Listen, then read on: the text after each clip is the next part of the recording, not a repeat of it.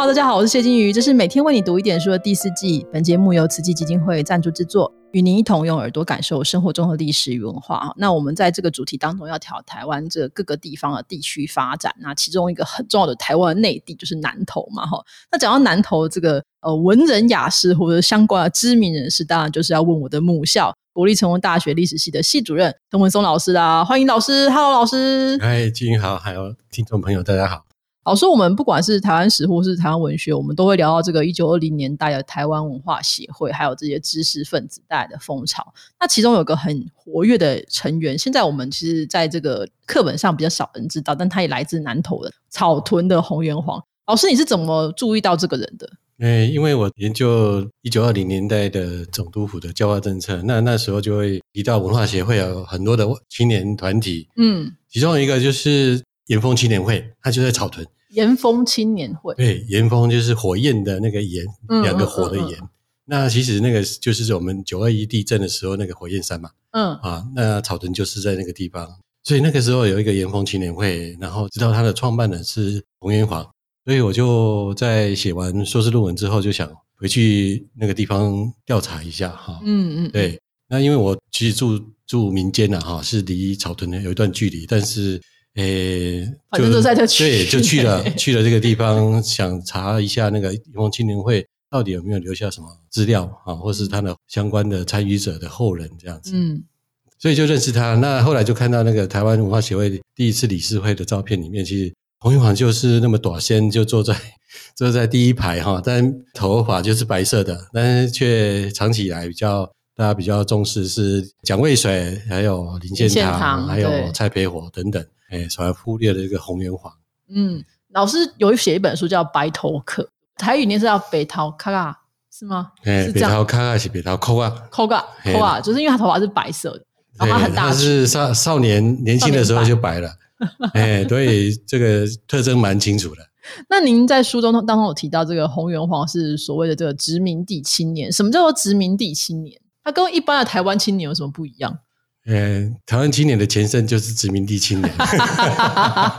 就是直接接受日本统治嘛。那这个青年是一个跟国家近代国家是相辅相成的因为近代国家不像以前传统帝国啊，它其实没有什么年龄的限制嘛。但是因为近代国家它有开始有义务教育之后，还有兵役，所以他对那个年龄，他就把这群人找出来。那这一群人就叫做青年。那因为我们受殖民地统治，所以叫做殖民地青年。那换言之，这些殖民地青年，他在教育上，或是他所受的这个规范上，跟我们过去传统的会有点不太一样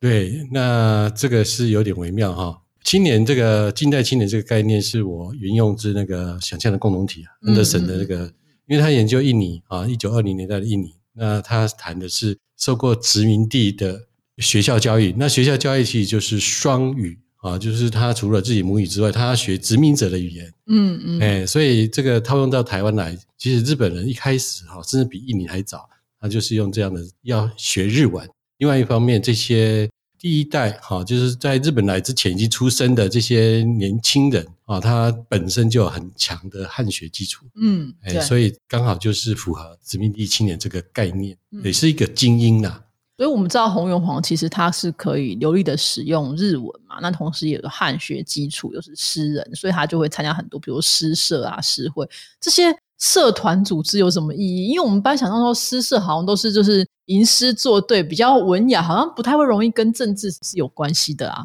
用台南的哈，台南的常常被提到一些高培啊，比如说晋之间有高培交培，庙宇跟之间也有高培。其实诗社呢，在传统的汉人社会里面，就是一个很好的社交联谊的组织。嗯，哎，那在传统的清代的时候，他基本上就是读一些汉学嘛。那讲砥砺。对啊，日本人来的时候，就很多遗老，就是可能是达到这个功名的遗老，秀才或是举人或是进士的人。那不然在日时期之后，这个科举后来就也废掉了吧？嗯，哎，所以他们就组织了很多诗社呢，就互相取暖。但是在日时期，因为它限制政治结社或是任何的这个结社，反而这个诗社到，即使是年受过这些公学校的教育的人，他也很聪明，他也是成立这个加入这个诗社。在日时期的诗社是很有民主意识，而且它也影响了下一代的民主意识的一个形成。就说理论上是诗社，但是文艺活动不能禁止嘛，哈，但在文艺活动的过程当中，你当然谈论什么就是另外一回事，哈。那这些诗社的成员其实有哪些人呢？就是我们会很熟悉，比如林献堂之外，还有一些什么样的？就是说，它是一个联谊性的组织，一个是在地的不分世代的一个联谊的组织，那另外一个就是地域的联谊的组织。嗯，那这个诗社当然你要汉学基础，那汉学基础的，诶，这些诗社的老师哈，很多都是来自鹿港。哦，哎，鹿港，所以鹿港的也包括石梅桥、红叶桥，还有庄太岳这些来自鹿港的老师呢，其实他们都到雾峰、南投、草屯这边去，甚至还到埔里，还蛮远的去去书房，去书房当那个老师。对，那这些老师当然还是教汉学，那汉学当然就要作诗，诗作对嘛。哎，所以这批人在地域上的连结是很强的。那所以他他雾峰的时候。最著名就是来源，那来源他一九零七年就成立这个立社，嗯，那一九零二年这个鹿港这边就有鹿江银社，嗯，所以其实从六江银社的时候，这群人就已经在在往来了，包括南投，包括刚才提到的洪元煌、张玉书，就张生切的养父，还有林献堂这些人，其实都出现在鹿港，所以他们其实这个诗社不是只有一个，也不是只有一地，其实是一个时间非常长的一个往来，哈。那到底就是我们这位殖民地青年，也是一个诗人，这个洪元煌，他怎么去参加后来的政治活动？当时的人怎么去评价他？诶，他因为跟林献堂这些人很早就就熟了，认识认识的，而且他们后来还有一些亲戚关系啦。呃，洪元煌的太太也是来自于雾峰隔壁的吴措哦，啊，也是姓林。呃，所以他们这个关系除了是平常的作诗之外，其实他还有一些其他的关系存在。那因为他们志同道合，都对日本的那个统治怀抱着一个抵抗的态度，所以一九一九年新民会在东京成立的时候，洪永煌就已经出现了。他跑去东京跟他们一起。对对对对，哎，我们那个时候也是提到哦，怎么洪永煌会出现在这里？一九二一年台湾文化协会成立的时候，那天。好像在台中，是不是？在台北的金泉女中，哎，那李信堂因为他的祖母过世，就是丁忧，所以就没有去。他没去，他的代理人就是洪元华，所以那时候觉得为什么是洪元华？后来才知道他们的关系其实非常的密切。所以对于洪元华来说，他其实跟李献堂之间的关系，其实某种程度上也是他促使他走进这个政治的一个很重要的推力嘛。对，那在跟日本人刚到一八九六年哈云林大屠杀之后，他在对那个武装抗日的追杀，其实一直追到那个竹山的，啊，就是追到竹山，那竹山中间就卡。日本人要从中部台中来出兵的时候，就卡在中间，左水西前，嗯嗯嗯 前后。那渡这个虽然不是渡过乌江，但是要渡过乌溪，乌溪那就很很辛苦。本来所以所以这个在草屯就是在乌溪旁边，那本来是他其实他们那边也有一些抗日的武装分子在里面，姓李的啊，姓李的和姓洪的，呃，所以他们就追，那结果。他们这个日本兵哈，就发生那个无差别的杀害，就把那些草屯的居民杀掉，所以这个也造成草屯人的这种对日本人的仇恨呐。哎，再加上整个日治时期，他们虽然受过这些新式的教育，但是基本上没有什么出路嘛，你只能当翻译。就不能够在这个政治上或者不能有所作为啦，是有限制。所以他们在一九二零年代之后，虽然可以当那个接庄的协议员，那洪明煌也是，但是他这个时候民主意识已经觉醒了，所以他从新民会到台湾文化协会，甚至台湾民众党，还有台湾地方自治里面，他是无一不语，就是一个很认真的、很深入的这个参与之后。那当时的人是怎么样？就是会怎么样提到他，或是让您在看文章的时候，其他人会怎么说到他评价这个人？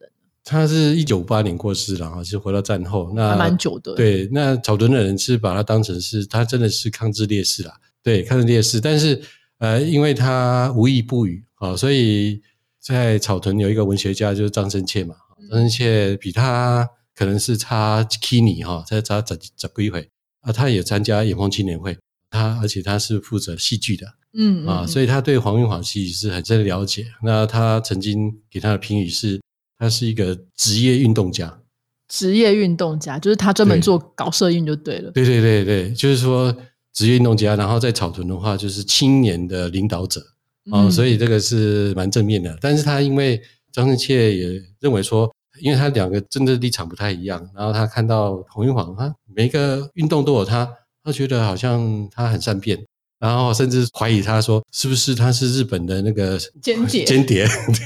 间谍，但是其实我们后来发现，就是看他的汉诗哈，他他的作品出来是是不可能的啊，因为他其实对日本人也不假辞色啊。那这个是台湾人对他的评价，那殖民者对他的评价就是他为那个台湾呃民众党或是议会请运动这个台湾人的自治的运动是非常的奔波哈，他几乎都是在台北出没。嗯，对，所以所以常常去找那些总督啊，或是那个总务长官之类去谈地方要应该要怎么去改良，或是要推义务教育，所以他们称呼他是白头领袖，就台民众党的白头领袖。所以基本上可以说，他其实在一个不只是在中部，其实在整个台湾当时这个社运季可以说是一个很重要的意见领袖，一个 KOL。可是这么多次他无意不语，他都没有受伤或者被抓过。被抓哈，或是就是被迫害。他在一九二三年自警事件的时候，他是没有被抓哈，没有被抓，但是他也出面声援，而且他后来就被选为那个第五次的上进代表，因为请愿运动的第五届的这个上进代表。然后他的诗作里面也批评总督府的统治是没有人权的啊。那战后他其实反而是被抓了哈。就账号是被抓，日本 日本没有抓，对，就二八这个陈以 陈以来的时候，就顺便被抓了这样子。对，陈以是非常的讨厌他。那为什么他不是很这样？不是很民族运动？因为草屯是草屯也是一个农业社会了，他的立场比较偏向。虽然他是一个地主，但是他不像李现堂那么大的大地主啊，所以所以他呃，包括应丰青年会，或是后面他所组织的番仔田什么共农会。啊，这个虽然符合当时的政策，但是他其实主要是照顾农民。那他的汉诗里面，在一九四零年写的汉诗里面，其实是非常的批评当时的农业政策。哦，那战后他也是批评这个征粮啊，政府那个国民政府这个征收粮食，他认为这个粮食应该分配给一般农民。那当时地主当然也不愿意这样做，所以他的立场反而跟有点跟李建堂、李建堂有点。不一样啊，不一样，所以他被那个陈宇追杀的过程当中，还有人去问那个林献堂说：“这个明皇是到底是怎么样的人？”呃，林献堂说：“诶，他是一个无害的人，没有问题啊，不会害别人。”对对对对对，所以他是一个无害的人。那所以，但是他还是被抓了哈，就被就是陈宇曾曾经三次、三四次要追杀他啊，但是后来就。派宪兵在到草屯去，然后在那个李春盛的家里面找到他。李春盛是他的拜把兄弟啦，嗯嗯，啊，那就抓他出来之后，就被送到园林啊，去关了，关了大概两个多月。那期间当然是包括李春盛啊、林献堂都营救他，嗯，才把他放出来。哎，那放出来之后，哎，那一年的年底就行政院颁给他一个奖牌，叫做忠勇爱国。先把你关起来，然后说你忠勇爱国，真的好荒谬哦。对，后来他也当选国民大会代表，因为他是农民团体的选出。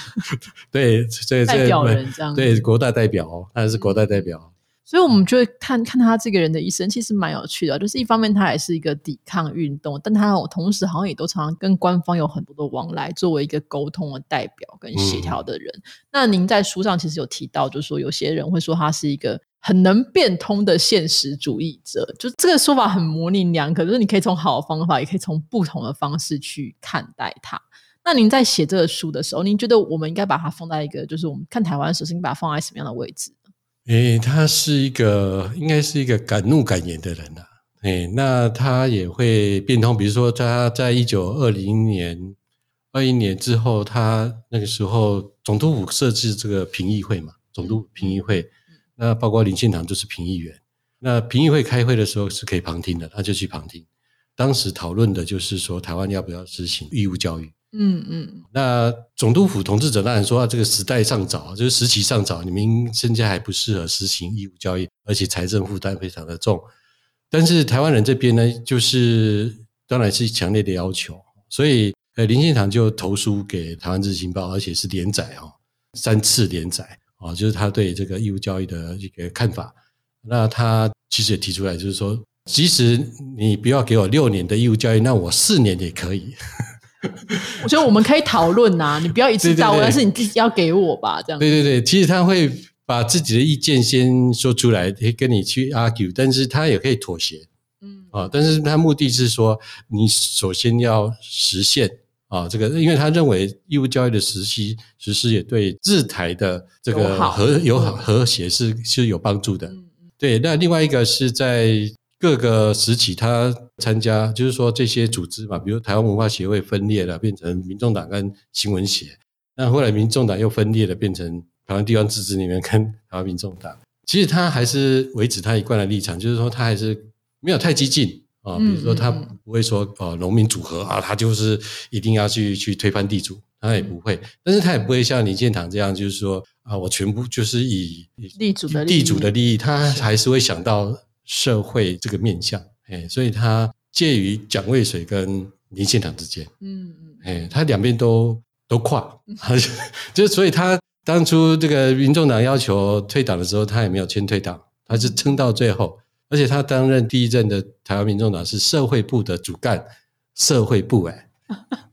所以他其实是一个很有趣的人呢。就是我们一般想象的社会运动者都是非常激进，但是他是一个我们可以讨论，大家可以想办法，我们可以来找出一个好的 solution，然后大家可以看看一起怎么样。你退一步，我退一步，我们找到一个中间值，这样子，反而是个中间路线的人，这样对，他就说一定要推动这个政治教育啊、所以他把台湾议会设置请愿运动都认为是一个政治教育啊、那对台湾人的政治教育，嗯。所以他追求，虽然那时候就自己事件爆发之后，林建堂不是就是有一些八郡事件嘛，认为这个林县长被摸头了。那其实那时候林林县长退居幕后，那洪永华还是站在那个前面哎，那他就大家对那个林县长的批评哦，他但是他认为也不是这样子，他说现在林县长只是避风头，那虽然他认为这个统治者也不会让台湾议会成立。嗯。啊，这个是有形的成功，他认为统治者一定不会让他成功，但是他就是希望透过这个运动，让台湾人可以呃觉醒这样子，对，可以透过实施这个政治交易啊，等于说他也是一个政治交易，那去去追求一种无形的成功。嗯嗯，对，台湾人慢慢觉醒之后，就知道哦，自己要去争取什么东西这样自己的文化的提升，还是自己教育的提升等等，这样。嗯嗯，所以其实你称呼他是一个现实主义者，确实也是啊，就是他不是那种呃非常冒进的、很激进的人，他也不是一个最大的这个倡议者，但是对他来说，很多事情是我们先求有，我们再来一点点求好这样子，所以真的是一个有趣的人物。老师这本书是在成大的出版社出版的，对不对？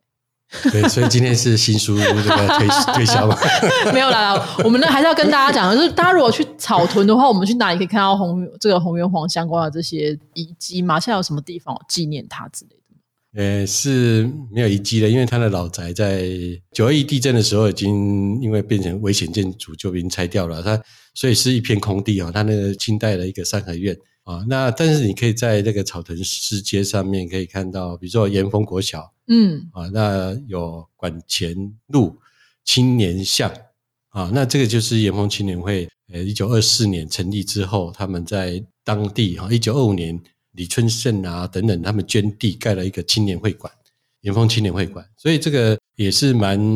走在当时哈这个青年运动的前面。嗯，对，那他们的云中青年会馆、云中青年会的一个位置，现在就变成那个，哎，好像一个联合里的办公中心、办公室。对，嗯，大家如果有兴趣的话，可以再看一下老师的书。其实书当中都有一些注解，就是你可以再去按图索骥。那相对来说，当然我们在草屯这地方也不是只有士兵，然后，你可以感受一下，就是在这个地方也曾经有过一个很很特别的人物，然后很认真的想要为这个当时的台湾的社会做一些事情。他人生这个故事，某种程度上也是当时这个你可能不是一线，不是像蒋渭水、这个林献堂这么耀眼闪亮的人物，但是也在这个后面很默默的去支持跟帮助这个民众党的这样的一个人，是很值得大家注意的。大家有兴趣的话，可以再搜寻一下《白头可仔》这本书哦。那来成大出版社出版，所以大概在博客来都可以买得到。那我们今天就谢谢老师的分享，谢谢老师，好，谢谢大家，谢谢居宇。